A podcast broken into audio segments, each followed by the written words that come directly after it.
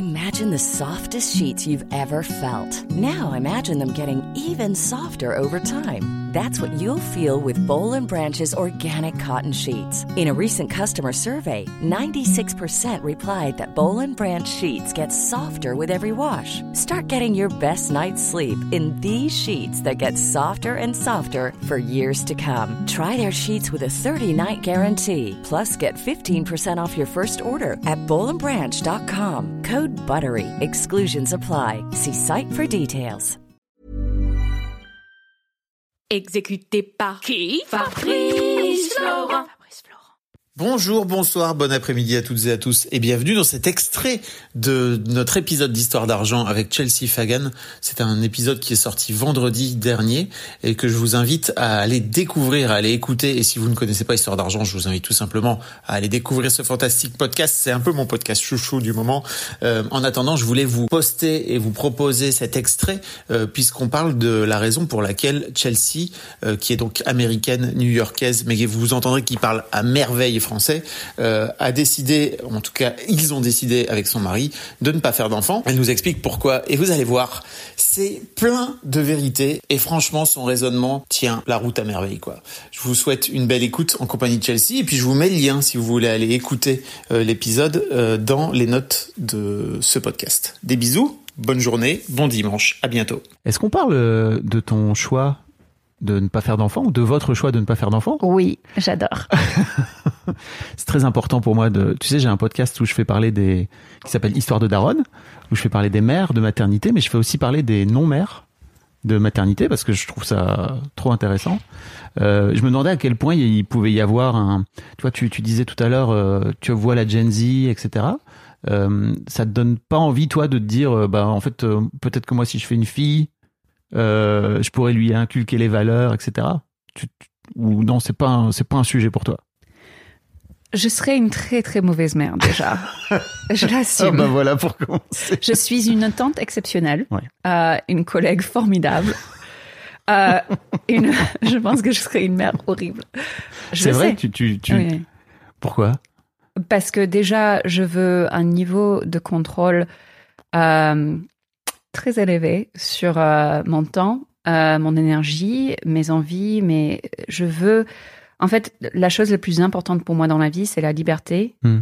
Euh, et je sais que j'aurai un, un- un sacré niveau de ressentiment envers un enfant. Tu le sais déjà.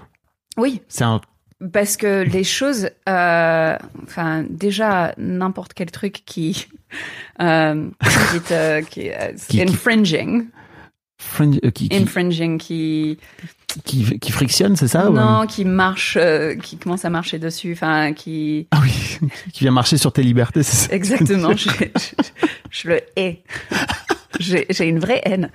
Euh, et surtout, je pense que euh, c'est assez, intéressant. Enfin, moi, je, je connais l'enfance que moi j'ai eue. Hmm. Et je pense que c'était en grande partie cette enfance qui, qui m'a formée, qui m'a donné plein de, euh, de motivation et de, de faim dans la vie. Ouais. Et ma sœur, elle a déjà deux enfants, elle, elle va en avoir plein de plus. Je pense elle vit sur une ferme. Elle fait vraiment le chemin totalement opposé. Wow. Euh, donc je sais que j'aurai beaucoup d'enfants dans ma vie. Mais quelque part, l'idée d'avoir... Enfin, t'imagines, l'enfant new-yorkais, parisien, avec une, une mère euh, chef de médias, un père qui bosse dans la tech. euh, cet enfant, je pense que je je pourrais pas. Enfin, ce serait un connard. Ce serait un connard. et, plus et plus sérieusement, non mais plus sérieusement, c'est euh, enfin Je comprends tellement ce que tu veux dire. Et j'ai été nounou fille au père pour tellement de familles riches. Les enfants avec le monde à leurs pieds, qui vont de toute manière réussir, qui vont de toute manière faire une grande école, avoir un bon job, un grand appart, la, vie euh, parfaite, quoi. À qui on donne encore plus d'opportunités, encore plus d'attention, encore plus de, de, tuteurs et de, de cours privés, de trucs comme ça. On n'en a pas besoin c'est je, je veux pas avoir cet enfant à qui je donne toute mon énergie, toutes mes ressources. Je préfère largement partager ce que j'ai à donner à plein de monde, plein d'enfants, mais plein de monde déjà. Et plein de causes différentes et plein de projets différents. Je veux pas concentrer ça sur un, un petit euh, dauphin riche qui va de toute façon réussir parce qu'à un, un certain niveau de richesse, on peut plus échouer. Enfin, pour moi, à New York, c'est abominable les enfants qui ont.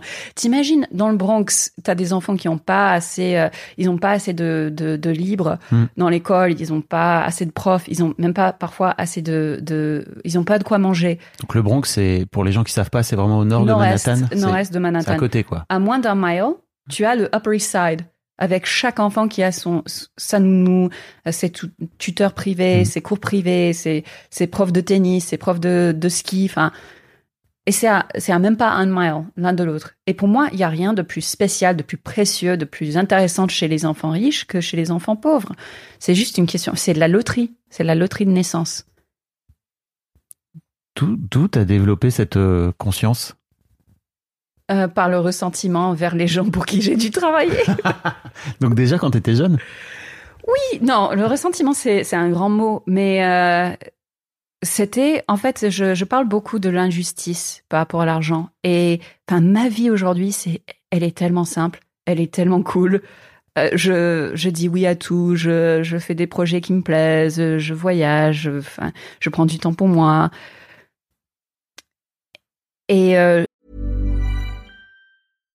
Hi, I'm Daniel, founder of Pretty Litter. Cats and cat owners deserve better than any old fashioned litter. That's why I teamed up with scientists and veterinarians to create Pretty Litter. Its innovative crystal formula has superior odor control and weighs up to 80% less than clay litter. Pretty Litter even monitors health by changing colors to help detect early signs of potential illness. It's the world's smartest kitty litter. Go to prettylitter.com and use code ACAST for 20% off your first order and a free cat toy. Terms and conditions apply. See site for details.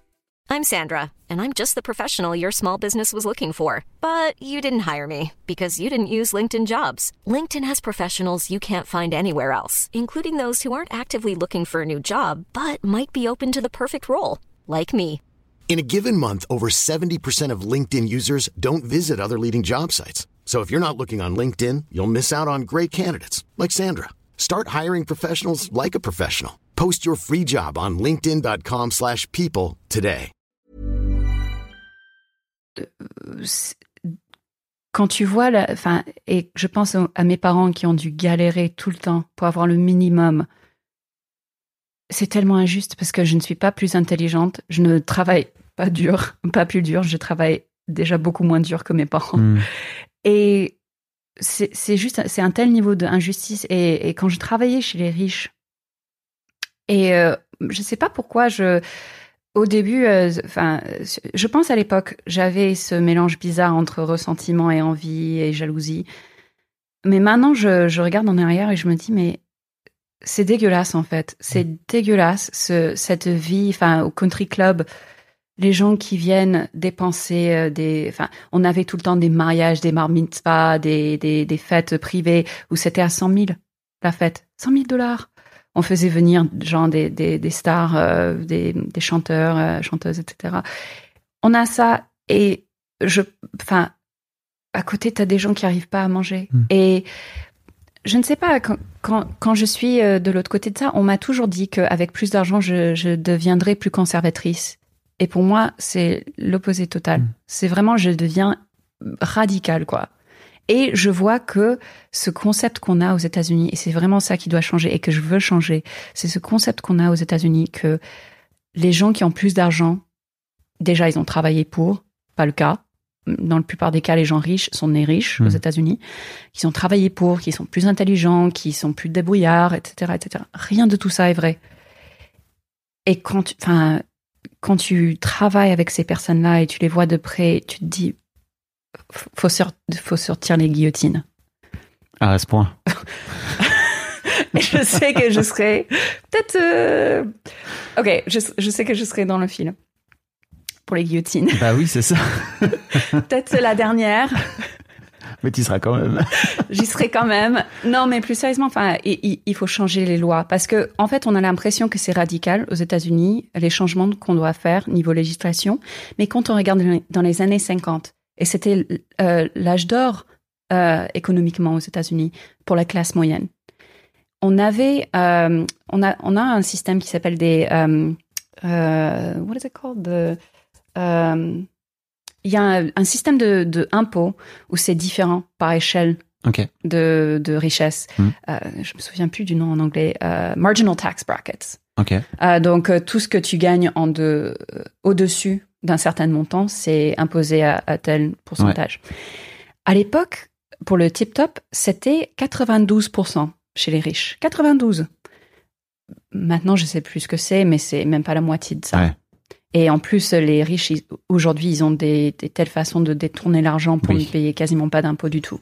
Mais à l'époque de l'âge d'or, aux États-Unis, pour la classe moyenne, c'était à 92%. Pour nous, ça paraîtrait socialiste, voire communiste aujourd'hui. Mais c'était l'Amérique.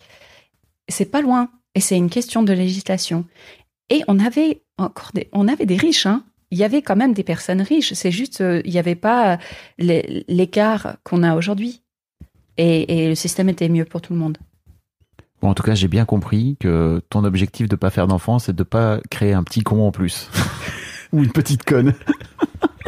Je n'ose même pas imaginer. Oh yeah, my, my mom's a media uh, director and my dad works in tech and I live between Paris and New York. La garce. Mais c'est très dur. Mais je, waouh, en fait, euh, ouais. Moi, j'ai deux enfants, tu sais. et Oui, je suis désolée. Non, non, non, mais t'as raison parce qu'en fait, c'est une vraie question que je me pose depuis toute petite. C'est que j'ai beaucoup plus de moyens que mes parents en avaient, et c'est une vraie question de à quel qu'est-ce que tu donnes en plus parce que tu peux l'offrir à tes enfants et que en fait, ça serait un peu injuste de pas leur donner un truc dont t'as profité et en même temps de garder ce ce truc qui fait que tu as développé une, une envie, tu sais, une, une envie de faire des choses. C'est très très dur. Euh, tout à fait. Et enfin, même le côté euh, biaisé.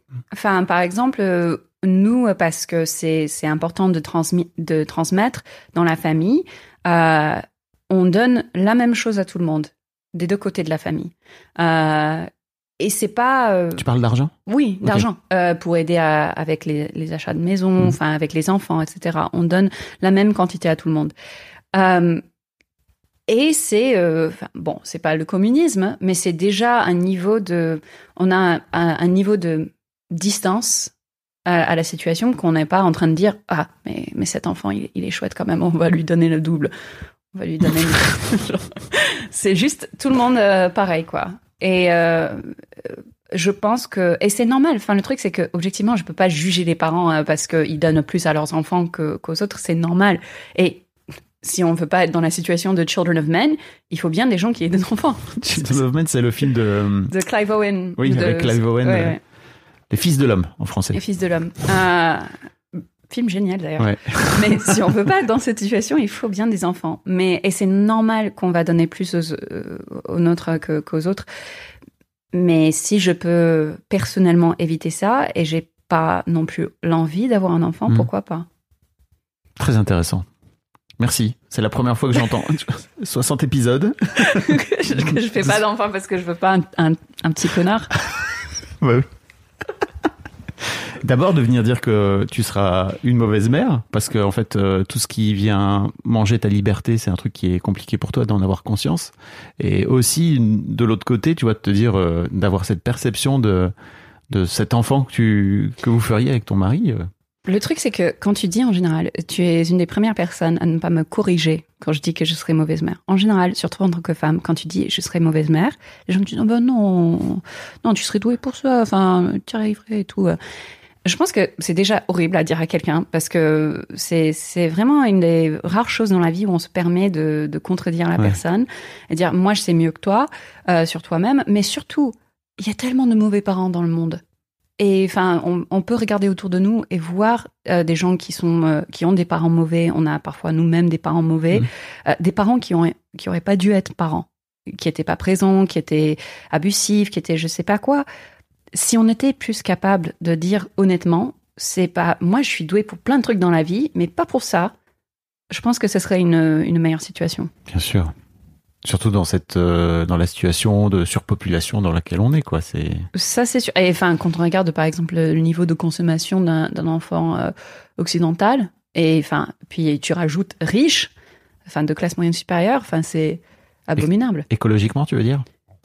Oui, déjà, mais aussi juste en termes de, enfin, euh, parce qu'aux États-Unis, c'est c'est c'est pas un zero sum game, mais quand on regarde par exemple dans les facs, euh, la, la quantité de, de de élèves qui sont ce qu'on appelle des legacies. Hmm. Où euh, c'est euh, soit des gens qui euh, leurs parents ils ont acheté une, une un bibliothèque Ouais. à, la, à la fac ou ils ont je sais pas combien de grands-parents ont fait cette fac etc enfin donc les enfants riches c'est pas juste en termes de consommation écologiquement c'est aussi en termes de consommation de, de ressources financières et tout ça